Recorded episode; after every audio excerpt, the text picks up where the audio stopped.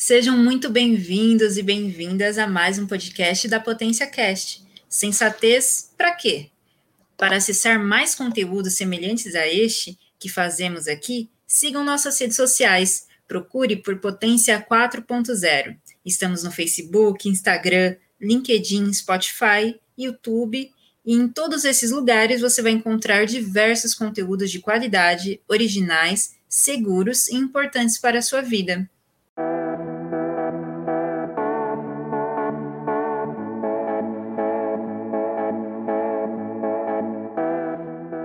Sensatez para quê?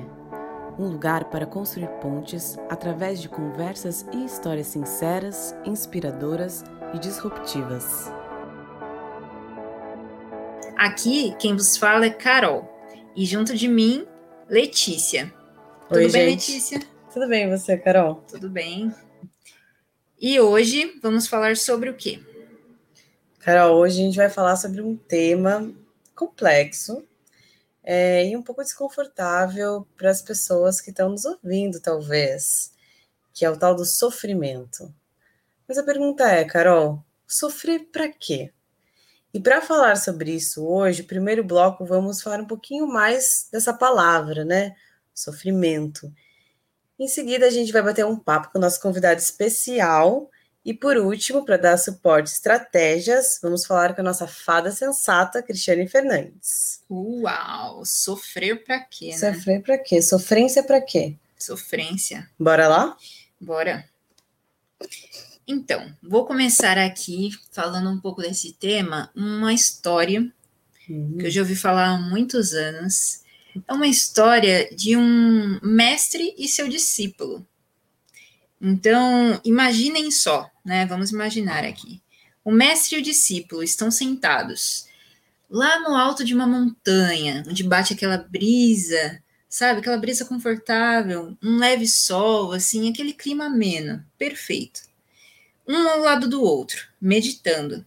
Quando o discípulo olha para o mestre e faz a seguinte pergunta: Mestre, o que eu devo fazer quando me encontro diante de um problema que não tem solução? O quê? O mestre responde ao discípulo se- serenamente, com a voz serena e bem tranquila. Se o problema parece não ter solução, talvez não existe problema. Aí que tá. A vida sempre nos coloca diante de situações adversas e que muitas vezes não são de fácil solução. Outras vezes, chegamos à conclusão de que o problema não tem uma solução possível. Mas, na verdade, muitas vezes passamos os dias, semanas, meses e até anos procurando soluções para nossos problemas. E, na verdade, algumas pessoas passam a vida inteira em busca de respostas e soluções. E às vezes, né, Letícia? Não existe solução. E se não existe solução, é porque o problema nem é não nosso. existe. Hum, Não é nosso, não é nosso. né? uhum. É fundamental aprendermos a identificar a essência dos problemas e analisar se eles cabem uma solução ou, dependendo da situação, se está ao nosso alcance resolvê-los ou não. Por outro, é, por exemplo, imagine que uma pessoa foi premiada em uma loteria e, ao procurar o bilhete, descobre que ele desapareceu. Olha que azar. Passado o tempo limite para o resgate do prêmio, não há mais nada a fazer. Certamente que a pessoa ficará muito triste e até com raiva, né? Mas não há o que se fazer em uma situação como essa. E neste caso, ele terá que escolher entre seguir a vida adiante com paz ou viver amargurado para sempre, reclamando, e reclamando, e reclamando, né? Então, às vezes, Sofrendo mesmo. sofrendo. Às vezes a, a sofrência é uma escolha, né? A gente vai querer passar a vida sofrendo ou não. Muitas vezes gastamos tempo, emoções, saúde e energia sofrendo por algo que não merece o nosso desgaste. Como diz o ditado popular, não adianta chorar pelo leite derramado, não é mesmo? Os problemas existem na vida de todas as pessoas, independente da idade, situação social e econômica ou qualquer outra condição específica. Os problemas fazem parte da nossa vida. A diferença está na forma de como as pessoas encaram seus problemas e o sofrimento. Algumas sofrem só de pensar na possibilidade de ter novos problemas. Outras se fortalecem a cada problema que enfrentam ou resolvem, se sentem mais fortes e encorajadas para resolver outras coisas, né, outras situações. E para falar sobre essa sofrência que nos aflige a tantos momentos da vida e como ela impacta nas nossas vidas, no nosso cotidiano, nas pessoas ao nosso entorno, vamos chamar um convidado muito especial que ouvi hum. falar que o cara resolve problemas e cura sofrência. Ah, é? É mesmo? Que é o Raiko Momose. E aí, Raiko, vem para cá conversar um pouco com a gente. Seja bem-vindo, Raiko. Muito boa tarde, meninas. Já se tornei um guru de sofrimentos agora, né? Eu posso curar qualquer coisa. Mas é aí, vamos falar sobre esse tema que é até fácil, mas na verdade as pessoas inculcam muito com ele, né? É, você é, pegar e dar aquela quebrada no termo sofrência, você tem essa sofrência para quê? Você está passando por um momento que você fala, meu, isso já não é mais útil para mim, não me serve, para que estou servindo a isso? E tem a sofrência que, na verdade, você tem que ter, né? Por exemplo, uma situação triste, um próximo que faleceu isso, não tem como você dizer, ah, não vou sofrer. Você é um ser humano, você não deve. Não vou lidar. É. O grande problema de sofrer é que ele se torna muito pessoal, né? O que eu sofro pode ser o que você não sofra. Uhum. E as uhum. pessoas não sabem ponderar isso. Elas se tornam umas pessoas que não trabalham esse lado do sofrimento, né? E aí que tá a grande chave da coisa. A gente pode sofrer e sofrer para quê? Sim, a gente tem essas opções de escolha, mas isso é muito pessoal. Por mais que vivemos de um âmbito social, cultural, essa parte, esse desenvolvimento ele é muito pessoal e as pessoas estão num déficit disso. Então aí que entra o grande probleminha da questão, né? A gente consegue sofrer, mas tem que ser trabalhado, tem que ser tão intensificado, e talvez acho que o problema não seja nem sofrer para quê, mas qual o nível que eu devo sofrer disso. E aí tem essa brincadeira, né? É, então, é, você acha, pensando nessa linha, né, Rai, que você falou que o sofrimento é, é engraçado, né? A gente fala sofrência, mas sofrência é ela vem, é uma palavra que não existe, é uma palavra inventada, né? A sofrência é um neologismo inventado pelo sertanejo ação de sofrer. Sofrimento é a palavra que existe no dicionário. Mas olha que engraçado que a gente criou uma palavra que, que significa alguma coisa, mas é uma coisa mais romantizada. E a partir desse pensamento que você falou, e a partir desse neologismo, né, que existe, que existiu com a música sertaneja e com até com as poesias meio bucólicas, assim, você acha que tem alguma vantagem em sofrer? Qual é a vantagem da, da ação sofrer, do sofrimento. Entendi. É, é, bem interessante essa questão de, da palavra sofrer ser inventada, né? Ela é uma questão emocional, mas ela, ela de fato traz alguma coisa, ela te tem um benefício. Ou sofrer é só um, uma coisa que existe em cada um de nós que temos que passar por isso e nos tornam, digamos, mais humanos, né? Será que se deixarmos de sofrer, estaremos mais robotizados, seríamos mais para que mais parâmetros das coisas, não teríamos mais a opção de pensar? Então é bem interessante seu raciocínio e foi muito bem colocado. E qual é o benefício de sofrer? E a gente coloca muito essa questão negativa, mas pega um fanatismo, alguém que adora o seu time, aquela sofrência quando o seu time ganha. Pode ser algo positivo, é uma sensação, uma liberdade, né? Aquele entusiasmo vem do seu sofrer, é aquele, meu, preciso que vocês ganhem, aquela torcida revigorada. Então, de novo, acho que sofrer, ele está muito associado a algo que as pessoas pensam de forma negativa e não trabalham esse sentimento. Por mais que ele tenha uma origem de perda, uma origem de, de rompimento, ele tem uma sensação de que ele pode ser trabalhado de outras formas e não só vinculado ao negativo, né? Então talvez sofrer seja positivo, mas sofra de coisas que sejam relevantes, sofram de coisas que tenham algum significado, nem que seja pelo entretenimento, é, como eu citei o futebol. Se for sofrer, sofre com um time, mas aquilo ali é só aquilo, acabou, não tem nada de importante, foi só aquilo. E não fique num estado melancólico de sofrência. Uhum. Não, não sofra de forma negativa, que seja prejudicial ao seu emocional, ao seu intelecto, à sua força de vontade. Aí o sofrer, ele já se torna até um pouquinho mais. O grave, inimigo, né? né? É. é. Você colocou uma questão muito importante também sobre sofrer do sertanejo. O sofrer sertanejo é um comércio, né? Ó, como ele é funcional e válido. Então tá tudo certo. É, com muito respeito ao sertanejo, com a música sertaneja, é, mas eu vejo assim que qual é o limite, né? Porque o sofrimento é um ato, é uma ação de você estar triste. A emoção é tristeza. E a gente precisa realmente viver as emoções e saber lidar com elas. E até que ponto que essas emoções elas conseguem impedir que a gente viva uma vida saudável, uma vida confortável, porque se a gente continuar no sofrimento, né, o ato de sofrer em todas as coisas que a gente faz e como se fosse um obstáculo mesmo, acho que já chega num ponto um pouco é, que realmente que impede a gente de viver, né, mais patológico assim, né? Sim. E... Concordo também. E a outra pergunta, Rai, que eu queria te fazer é a sua relação com o sofrimento, assim, você sofre? Você acha que sofrer é uma, assim, é mais o sofrimento é uma coisa presente na sua vida? É. Sim, de todos. É uma muito, coisa muito. todos sofrem. É uma coisa engraçada que eh, eu me considero um senhor jovem, né? Então, é, eu penso muito, trabalho muito essa questão filosófica, social que a gente gosta de debater, mas isso causa um sofrimento na minha cabeça porque eu vejo muitas outras pessoas que não têm essa desenvoltura. E não tem problema, isso é um perfil, isso é uma questão de cada um.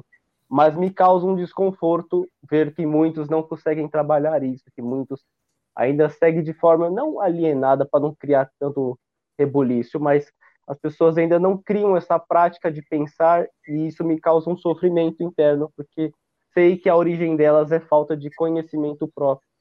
E aí me causa uma, uma, uma coisa de sofrer, tipo, as pessoas podiam ser melhores, as pessoas podiam trabalhar mais, as pessoas podiam dar valores e princípios que são realmente válidos e não o novo celular que saiu ou o novo show de não sei o que que foi cancelado.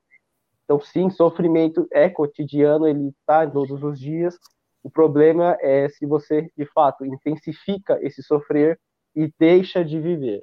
Então, se você sofre a um nível que você não tem mais força de vontade, ou que isso é uma soberania, você já está à mercê dele, né? E vale uhum. lembrar que a tristeza pode ser um fator do, do sofrer, mas não é o único sentimento que nós temos. Nós temos outros sentimentos. Então, se você deixar um se sobressair, como o sofrer, você está muito prejudicado na vida. Com certeza. O Raico, é... manda aí.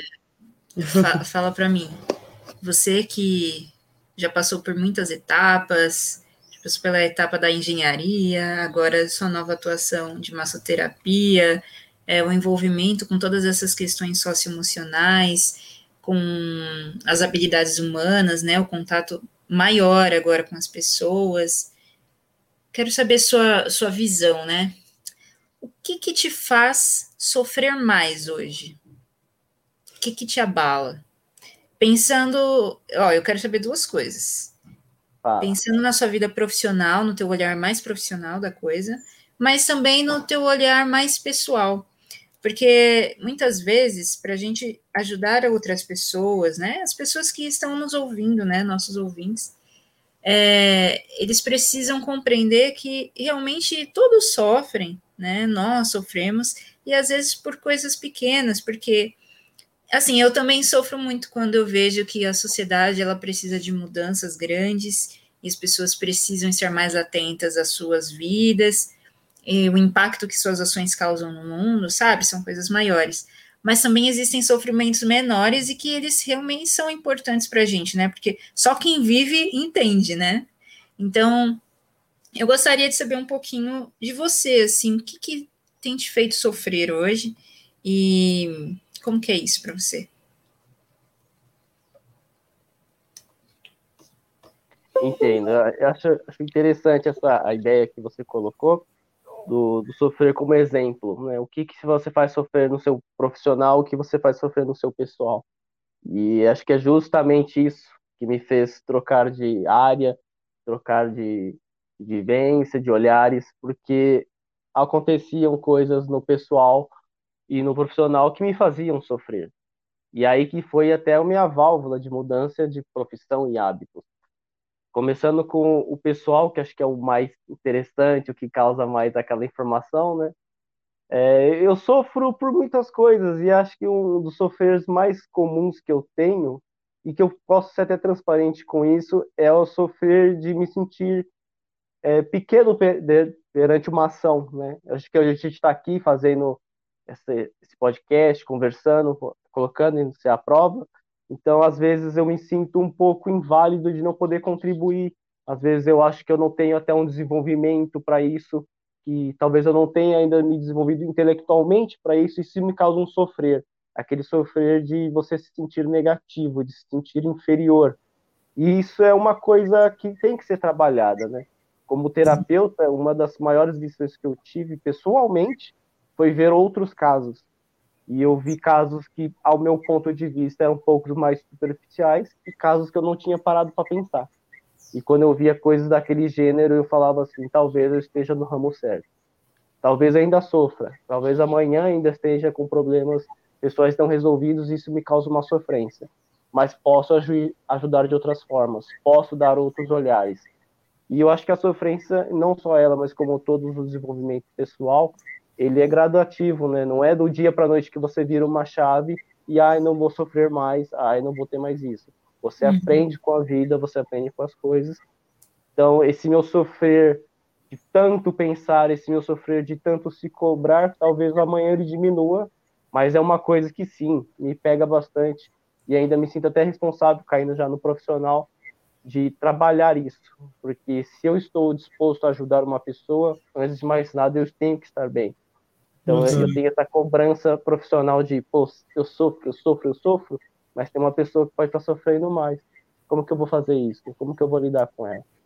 Então sim. eu tenho sim muitas sofrências, eu tenho muitas questões pessoais a ser trabalhadas, mas ela eu vejo como uma partida de gatilho tanto é que foi isso que eu fiz de largar um robozinho, de ser um engenheiro, não nada contra profissional, eu tenho até um amor pela engenharia, mas é que nem eu falei uma frase para mim mesmo, né? Máquina não sofre, máquina não pensa, né? Ela é só uma máquina só que você programa e faz. É. E isso me tornava insuficiente. Aí já vinha até um sofrer, né? Eu podia ter trabalhado numa área que eu gostava, uma área que eu tinha paixão, mas não era suficiente. A relação humana me faltava, a relação do, do conhecimento, das minhas próprias dúvidas, das minhas próprias dores, do meu próprio sofrer. Eu não trabalhava com uma máquina. Uhum. E aí, com as pessoas, eu comecei a entender isso melhor. Eu acho que deu para entender assim esse sofrer que cada um carrega, né? A gente tem esse negócio. É difícil você comentar sobre os seus próprios sofreres porque você toca num ponto que você não quer falar, você fica angustiado, mas acho que para você mesmo é maravilhoso você apontar os seus defeitos e as suas sofrências, porque é aí que você nota onde que é que deve ser trabalhado e isso já te ajuda muito. Nossa, sim. É, olha, eu queria até falar para você que você tem muita coragem e olhar para si é um é realmente um ato difícil assim.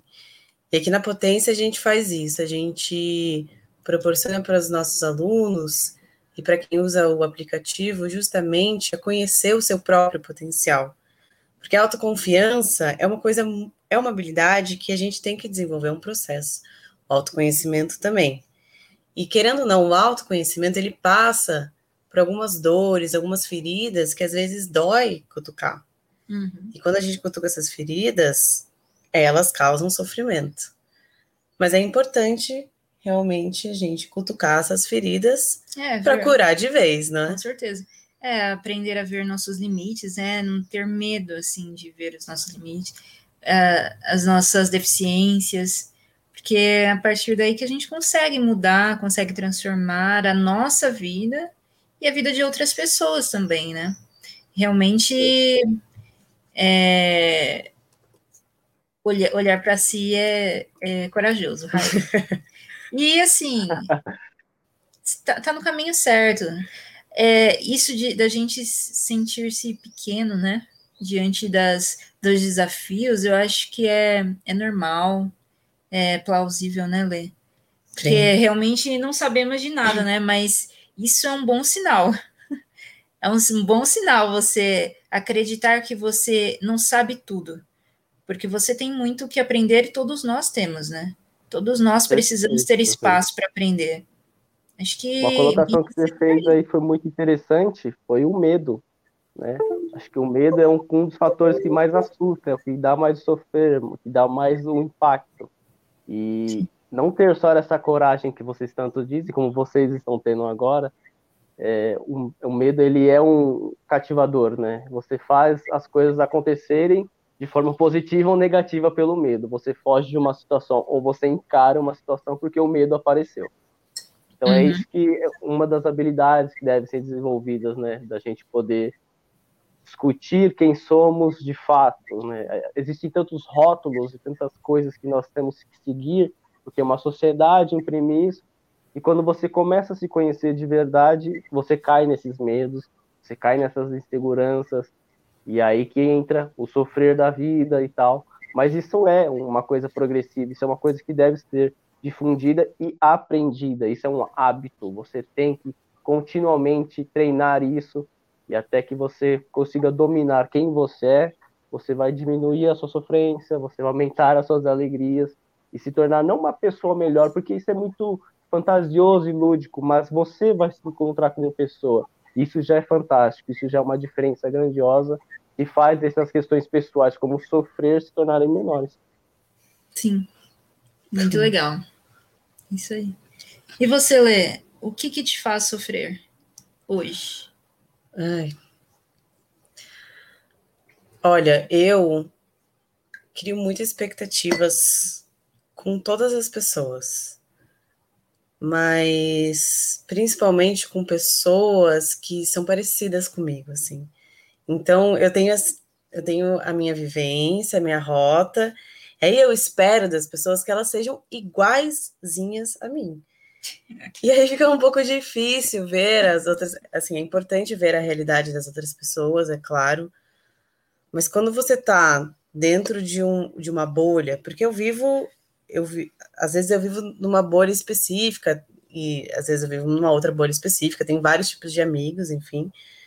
Mas quando eu tô na minha bolha, é, que eu mais me identifico e as pessoas acabam sendo um pouco, sei lá, preconceituosas, né? Ou não entendendo é, sobre a diversidade, porque é uma outra realidade que as pessoas nunca ouviram falar, porque é uma coisa da minha vivência que eu só sei, eu me decepciono e me faz sofrer muito.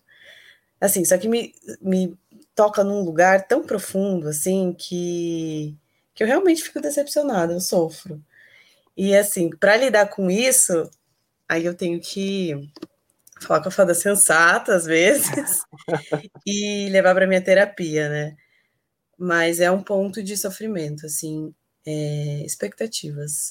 Expectativas com os outros, expectativas sobre a realidade dos outros e que eu tendo ser empática, mas às vezes eu me perco nesses obstáculos, assim, sabe?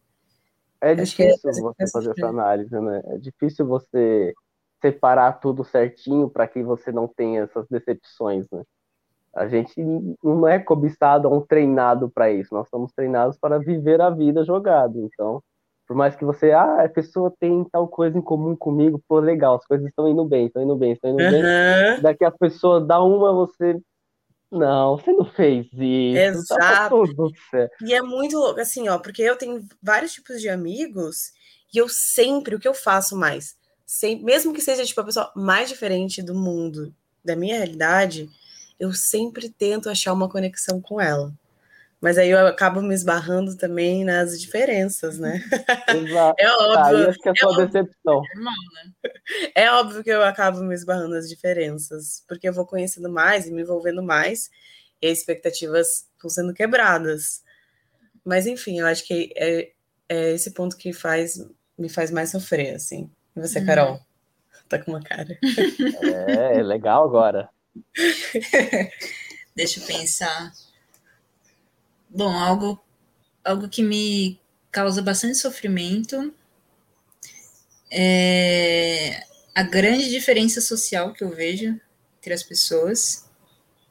Sim, as pessoas até que me cercam, assim, tipo, andando na rua, assim, sabe, no meu dia a dia, isso é algo que realmente me causa sofrimento. Eu vejo muita diferença social e ver os sofrimentos das pessoas acaba impactando muito em mim, né?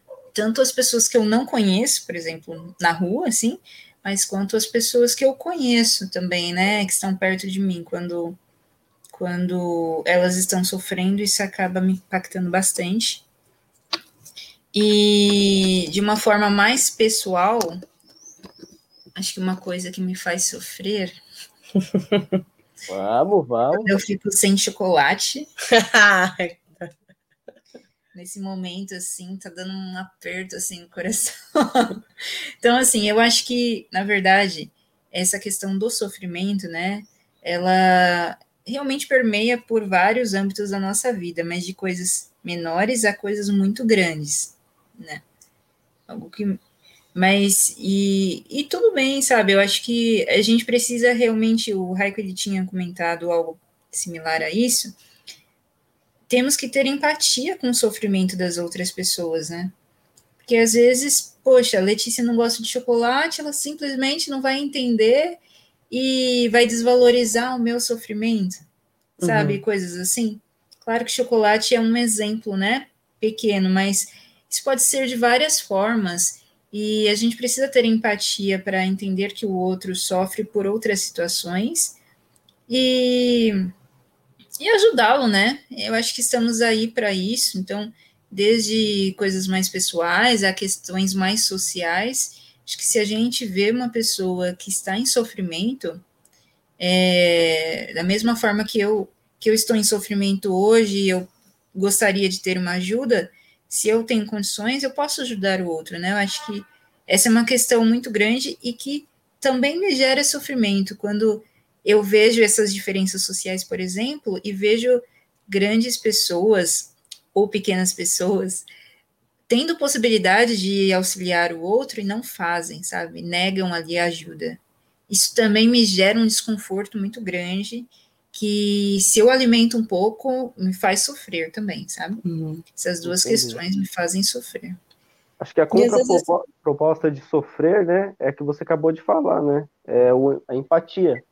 A gente Sim. meio que destrinchou o sofrer, o que, que é e tudo, mas o que, que é o inverso a isso? A empatia. E aí cai nessas questões que a gente comentou. O meu sofrer não é igual ao seu sofrer. É, de então, realidades. É, o meu peso não é igual ao seu. Então, acho que cria esse preconceito de, ah, mas que coisa boba, você sofre por um chocolate, tem gente não sei o quê. Mas você também não praticou esse, essa questão da empatia e de entender o que é sofrimento. É esse Sim. o problema. As pessoas Sim. não fazem esse chavamento do que é sofrer e logo elas não conseguem trabalhar a empatia dela. E Sim. aí que entra esses grandes problemas, né? É difícil entre nós mesmos aqui conversarmos, chegarmos e falar, ó, oh, eu sofro disso aqui que você não tem noção. É difícil, porque a gente não sabe como é a empatia do outro, a gente não sabe como é a relação que o outro vai ter sobre esse comportamento. Por mais que a gente possa ter até pontos muito fundos e profundos, é difícil você comentar porque você não tem essa noção de empatia do próximo. E não é uma coisa trabalhada, né? De volta de novo à questão é sempre pessoal, é sempre muito pessoal. O que eu sinto, o que eu penso, só eu sinto, só eu penso. Você pode Sim. ter pessoas próximas, como familiares, melhores amigos, que têm uma noção maior, mas também não quer dizer que ele vai ter total convicção do seu sentimento, né? E não tem uhum. como isso ser feito. Isso é uma coisa muito única, né? Não dá para você sentir o que eu sinto, por mais que eu descreva ele para você. E aí cai nessas questões que a gente precisa trabalhar, são habilidades que necessitam de um apoio, de um conteúdo, e as pessoas precisam parar e estudar essa questão. Com Sim. certeza. E você como terapeuta, Raiko, como que você lida com o sofrimento do outro? que, que você faz, você dá conselho, o que, que você fala. É um pouco do seu trabalho, né? Eu queria que você dividisse um pouco com a gente quando uma pessoa chega na sua, na sua sala, né, e fala, putz, estou sofrendo, e aí? E agora? Legal, legal. Tem uma coisa que é muito bacana da, da massoterapia em si, que eu gosto bastante, é que fala que o corpo fala. Então, uma uhum. pessoa chega para mim e fala, ah, eu tô com dor no ombro e tô com uma dor na lombar. Eu falo, legal, vamos conversar primeiro? E você repara que nessa conversa, a pessoa já fala muito mais das questões emocionais dela e como isso pesa nela. Tem aquela velha historinha que eu sempre dou como exemplo, né? Você está estressado, olha os seus ombros, se você está com aquela dor absurda, se você está, não é porque você carregou peso, não é porque você fez uma atividade física, é que o seu emocional te abalou a um nível que você tem dores físicas no ombro.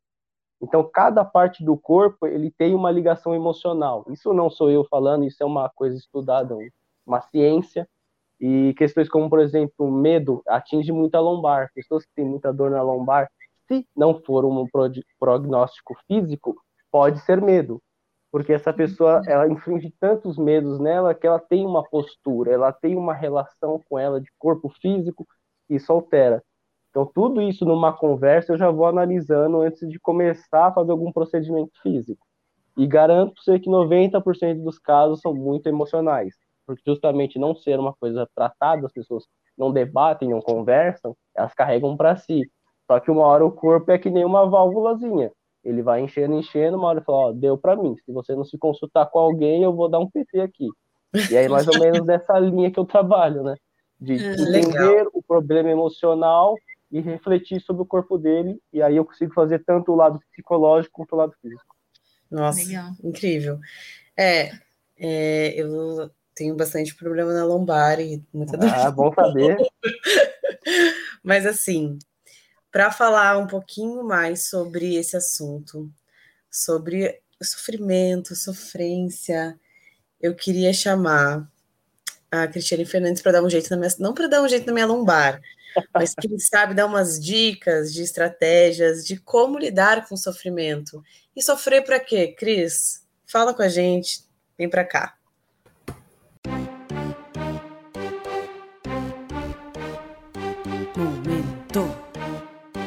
Sensatez. Pra quê? Olá, gente, boa tarde, boa tarde, Raico, seja boa muito bem-vindo. Boa tarde, Letícia, Carol, muito bom estar tá aqui. Boa então tarde. vamos lá, boa tarde. Vamos lá, né? Eu vou traduzir o sofrer para quê? Com outra pergunta. Sofrimento tem propósito? Pois é, ele tem né? Tem, é, existe motivo para o sofrimento, né? Então é importante a gente entender o sofrimento como um espaço emocional, físico, cognitivo, moral e temporal para significar e ressignificar uma situação. Ou seja, em outras palavras, seja qual for a situação que está me causando algum tipo de sofrimento, algum nível de sofrimento, eu preciso de tempo, de espaço, eu preciso de condições para entender essa situação, entender o impacto que ela causa na minha vida, no meu corpo, na vida do outro, né?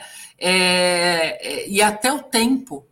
Muitas vezes o que para outras pessoas pode durar dois dias, para mim vai durar uma semana, um mês é um espaço único que cada um é, lida e expressa de uma forma diferente, né? É, é como se a gente quisesse pôr o sofrimento numa fórmula matemática, mas é bem difícil, né? Porque ele cai na vida de cada um de uma maneira diferente. E quando eu coloco aqui, né, é um espaço cognitivo, o sofrimento ele é a expressão daquilo que nós estamos vivenciando e ele pode e deve gerar aprendizado, né? Se eu não vivencio aquela situação, é muito provável que eu não aprenda a lidar com ela ou demore mais para aprender. Olha, eu vou dar um exemplo que me vem muito à mente, né? Eu já ouvi de muitos pais, mas muitos mesmo. Ah, olha, meu filho, meus filhos estavam é, muito folgados, né? Sem responsabilidade. Aí, o que, que eu fiz? Levei ele lá numa comunidade para ele entender o que, que as pessoas sofrem, o que, que as pessoas passam, né? Muito interessante essa estratégia, mas no geral ela não funciona. Por quê? Não é assim que a gente entende sofrimento, né? Algumas crianças, adolescentes podem até se sensibilizar e que bom que se sensibilizam, mas muitos nem entendem o que, que aquilo significa, porque a experiência de cada um diante de uma situação é única. É óbvio que podemos é crescer com a troca de experiências, sem dúvida. Nossa, nosso aprendizado é relacional, então, quando eu me relaciono, eu troco e eu descubro coisas, eu aprendo, eu reflito, mas não tem essa transferência. Ah, já que a Letícia passou por tal situação, eu vou me apropriar de tudo que ela viveu e pronto, eu também não preciso passar porque eu já sei tudo. Não cada um vai viver de uma forma, né? E precisa desse tempo, Letícia, não Ai, seria jeito. tão bom, né, Cris? Transferência de sofrimento. Olha, eu acho que seria um mercado assim muito promissor. Pix de sofrimento, gostaria. Pois é, né? Mas sinto lhe dizer que não é por aí, né? É, outra coisa, né, já na sequência disso, é a gente lembrar que o sofrimento é absolutamente pessoal. Aí a gente muitas vezes incorre na, no equívoco de falar assim: ah, é, tá certo sofrer por isso, tá errado, é, aquela pessoa não deveria sofrer tanto, ou então como aquela pessoa está feliz passando tudo que está passando. A gente é bem ousado de vez em quando e até sem noção, né? Falta sensatez. Por quê? Como que eu vou saber o que, que o outro está vivendo? Quais as feridas que aquela situação é, toca, né? E como que eu posso ousar dizer se ele deveria estar feliz ou triste, né? Até porque, como somos únicos, temos bagagens únicas. Então, as memórias emocionais que temos guardadas, as experiências que já vivemos ou não, elas que vão dizer muito sobre como lidaremos com cada situação. Então, algo que pode me impactar demais não vai impactar o Raico, por exemplo, e vice-versa. Porque cada um de nós tem uma história, cada um de nós tem uma expectativa, cada um de nós já está mais ou menos preparado para lidar com aquele tipo de situação. Aí vem um conceito muito interessante que é a resiliência, né? É, quando a gente já tem a resiliência mais desenvolvida, a gente passa pela situação, até sofre, mas rapidamente ou o mais rápido possível a gente segue em frente. Então, é um outro ponto. Desenvolver a resiliência já é uma estratégia importante para a gente não danificar tanto o corpo físico, como o Raico citou, e mesmo nossa condição emocional e até as nossas relações, né? Porque é comum as pessoas darem suporte a quem está sofrendo, óbvio, mas em algumas situações chega a ficar difícil de ajudar o outro, né? Ou se isso perdura muito tempo, algumas pessoas começam até se desinteressar ou achar que aquele sofrimento não tem sentido, né? Mas vamos lá pensar em alguma coisa, algumas coisas importantes. Já põe aí, Carol, na sua listinha aqui uma frase: sofrimento é uma rota muito relevante de aprimoramento. O grande problema da nossa vida é sofrer, sofrer, sofrer indefinidamente, e aí sofrer mais, sofrer mais, sofrer mais. Cada sofrimento pode e deve nos gerar conhecimento, aprendizado, aprimoramento, mas a gente precisa estar disposto para isso, né? Então, mais uma estratégia. A cada situação difícil, parar para verificar como é que eu lidei com essa situação. Quanto tempo isso tomou da minha vida? Quais os estragos ou aprendizados que essa situação me trouxe? Como que eu posso lidar com algo semelhante no futuro? Então, autoconhecimento, reflexão, compreensão de como eu manejo essas situações vai me levar a uma condição mais favorável e talvez menos sofrida, né? E por fim, para não tomar muito mais o tempo de vocês, eu queria falar de alguma coisa muito interessante. Foi citado aqui as expectativas, né? É um capítulo à parte na nossa vida porque a gente vive todo dia, toda hora, todo momento gerando expectativas sobre nós, sobre nossa vida, sobre nossas conquistas, sobre o outro. Impossível que todas essas expectativas sejam aí 100% atendidas, porque muitas vezes até é, caminhamos como crianças mimadas, né, querendo tudo e mais um pouco. E aí, como essas expectativas nem sempre são atendidas, a gente sofre. Então, vale esse ponto, verificar se eu não estou esperando demais de mim mesmo, da vida, do outro e das situações. Não que a gente não possa esperar, mas às vezes a gente dá uma delirada e vai muito além daquilo que é, é adequado. Vou dar um exemplo só para finalizar. Olha só, eu me apaixono por alguém que é uma pessoa absolutamente focada, uh, por exemplo, aí em esportes, em viajar, em aventuras radicais, uma pessoa que não para um fim de semana em casa, está o tempo todo aí buscando é, é, viver de maneira muito emocionante, né? E durante o namoro, a pessoa não hesita em me deixar para trás e ir com os amigos viajar para os lugares mais inusitados, né? Maravilha, é uma pessoa feliz, excelente. O grande problema é que eu sou uma pessoa absolutamente ligada ao trabalho voluntário. Eu dedico todos os meus finais de semana a ir nas mais diferentes instituições e ações sociais para me dedicar ao próximo. E eu, como me apaixonei pela pessoa, começo a achar assim: eu vou conseguir que essa pessoa se encante pelo trabalho social, né? Eu vou conseguir que ele mude e comece a me acompanhar todo final de semana nas ONGs em que eu participo com todos os meus amigos generosos e empáticos. Pois é, no namoro isso não aconteceu, se houve noivado isso também não. Depois do casamento, isso começa, sem dúvida, a gerar muitas discussões entre o casal. Aí a pessoa pensa assim: não, assim que nosso filho nascer, ele vai mudar. Ou ele ou ela, tanto faz. E isso não acontece. Aí já dá para a gente pensar no nível de sofrimento que ao longo dos anos isso gerou as expectativas não atendidas.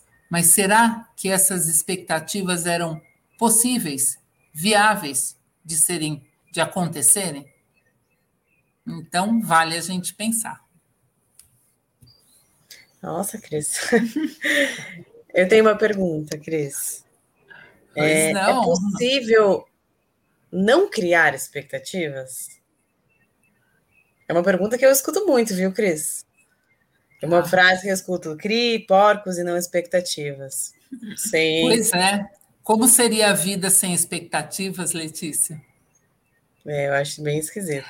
Existe uma, uma frase, na verdade, é uma expressão muito melhor para essa alternativa.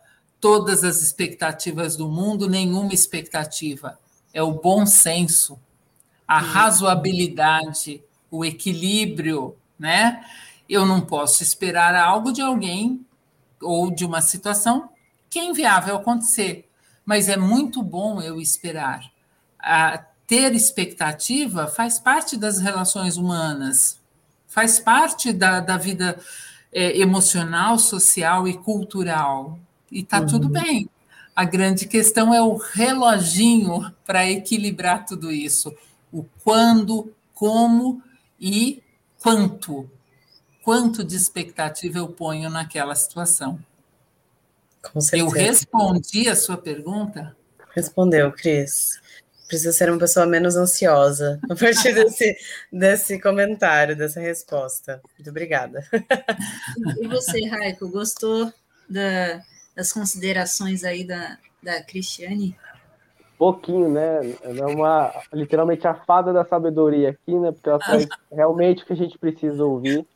E as colocações são muito bem feitas, não sendo puxa-saco, mas de fato é, mostra os lados que as pessoas precisam entender e até a simplicidade da coisa, né? Existem coisas que são culturais, existem coisas que são temporais.